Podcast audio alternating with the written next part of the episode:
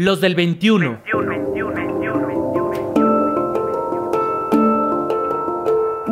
Hombres en movimiento.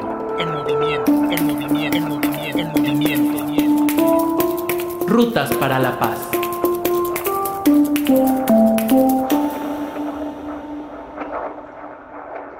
A mí no me pasa nada. Y si me pasa, pues de algo me tengo que morir, ¿no?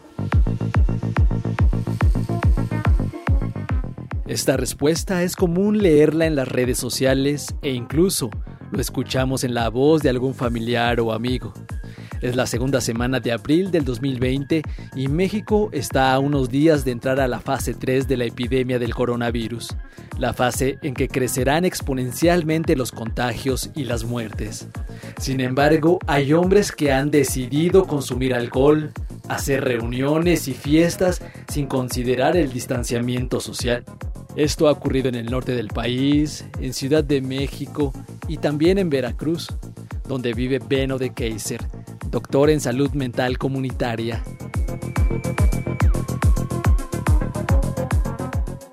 Eso se vio muy claramente con la noticia y o rumor de que iba a haber ley seca. La cantidad de hombres que, salieron a hacer compras de pánico fue muy llamativo, sobre todo para ir a comprar alcohol. Eh, y eso es muy preocupante. Eh, hay un colega que vive en una zona rural que dice que en estas dos semanas el aumento del consumo de alcohol y de música de banda que van juntos eh, ha ido aumentando en vez de que esos hombres pues empiecen a aplicarse y apoyar, no apoyar, hacerse corresponsables de, de la parte doméstica, ¿no? Entonces sí, e, evidentemente las adicciones, en especial el alcohol, está muchas veces presente en, la situación de violencia, no como causa, pero sí como facilitador.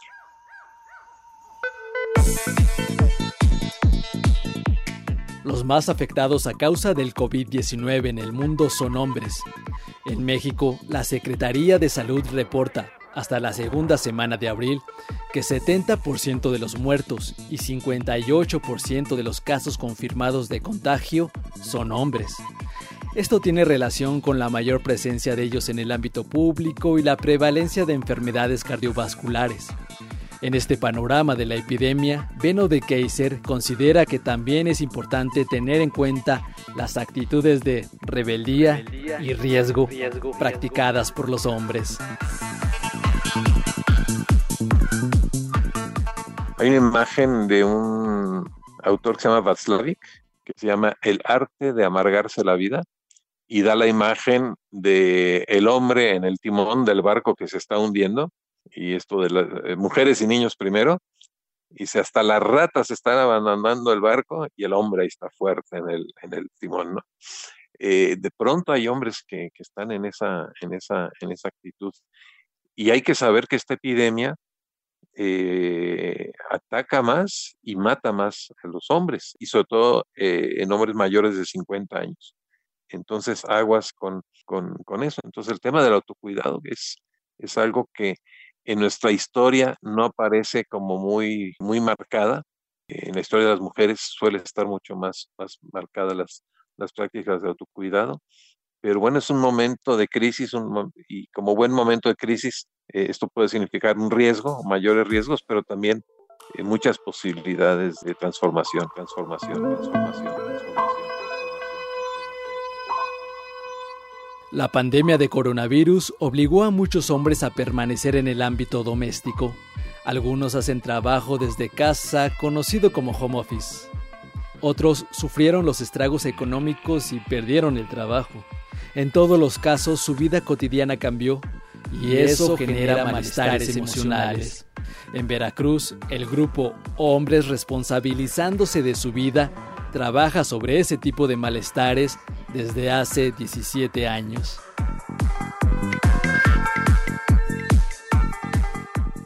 Hay un ejercicio que le llamamos Matea, que es como un recorrido, como un autodiagnóstico de cómo anda mi miedo, cómo anda mi tristeza, cómo anda mi enojo, mi afecto y mi alegría. En el afecto incluimos el, amor.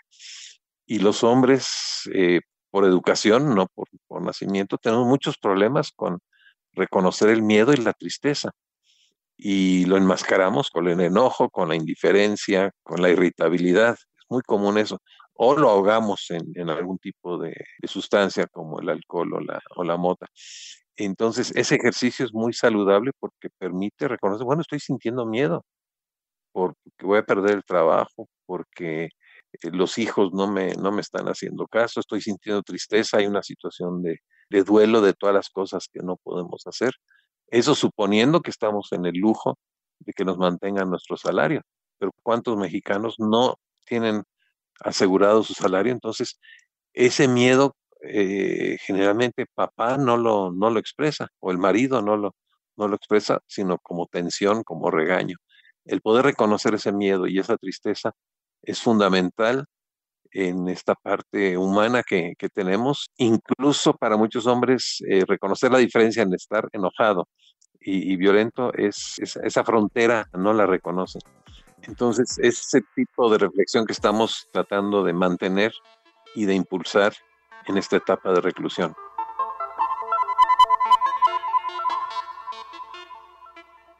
A partir de las movilizaciones del 8 y 9 de marzo, este grupo notó mayor interés de hombres por trabajar sobre sus violencias, sus emociones y responsabilizarse de sus vidas. El COVID-19 frenó de momento ese impulso.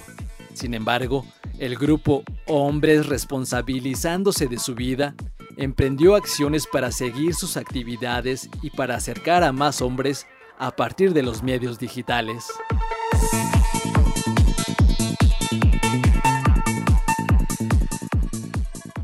Bueno, nosotros tenemos ya 17 años y medio con un grupo que viene sesionando eh, regularmente en el espacio de los centros de integración juvenil. Igual la Secretaría de Salud tiene grupos, sobre todo aquí en, y en Veracruz, en Jalapa y en Veracruz. Eh, de inmediato, cuando ya se hizo la restricción, empezamos a buscar formas de mantener el, grupo a través de vías eh, electrónicas nos sirve para ordenarnos la semana, las sesiones de los miércoles. También para los hombres ayuda a mantener esto. Y estamos pensando en abrir una sesión nueva para que se puedan integrar hombres nuevos, recibir la información, escucharles un poco cuál es la situación que están pasando. Entonces, es una herramienta que eh, no es perfecta, pero ya está funcionando bien. Entonces, bueno, la vía electrónica permite si bien limita el trabajo cara a cara, que es importantísimo, pero abre la posibilidad de que compañeros de otros lugares donde no hay grupos puedan integrarse.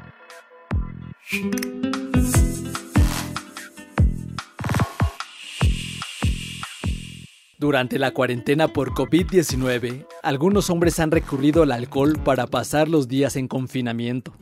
El alcohol, aunque no es la causa, sí puede facilitar que digas o hagas algo que lastime a tus seres queridos y luego te arrepentirás. También es importante decir una y otra vez que el alcohol puede crear dependencia y por supuesto gasto de dinero que en estos momentos es necesario para cosas básicas. Si te sientes ansioso, triste o con algún malestar emocional, busca apoyo en el grupo Hombres responsabilizándose de su vida. Así los encuentras en Facebook. Hombres responsabilizándose de su vida. La responsabilidad de tu salud es un acto, una decisión, y el aburrimiento también.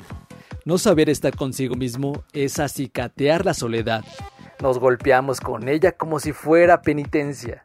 Y hay personas, hombres, que no lo ven así. Por ejemplo, Beno de Kaiser recuperó el cuidado y la convivencia con sus plantas, seres vivos muy cercanos.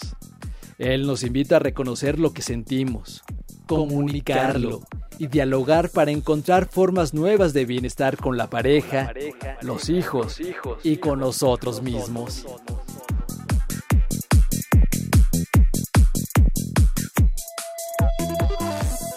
Aquí puedes escuchar la entrevista completa con Beno de Kaiser, doctor en salud mental comunitaria y académico de la Universidad Veracruzana. cómplices.org.mx.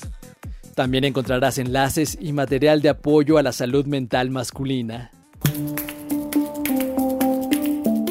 ¿Tienes comentarios? Escríbenos por WhatsApp o mándanos un mensaje de voz al 5512 33 29 15. 55 12 33 29 15. También búscanos en Twitter como arroba los del 21. Arroba los del 21. En Facebook y YouTube, los del 21. Los del 21. Rutas para la paz. Hombres en movimiento. Los del 21.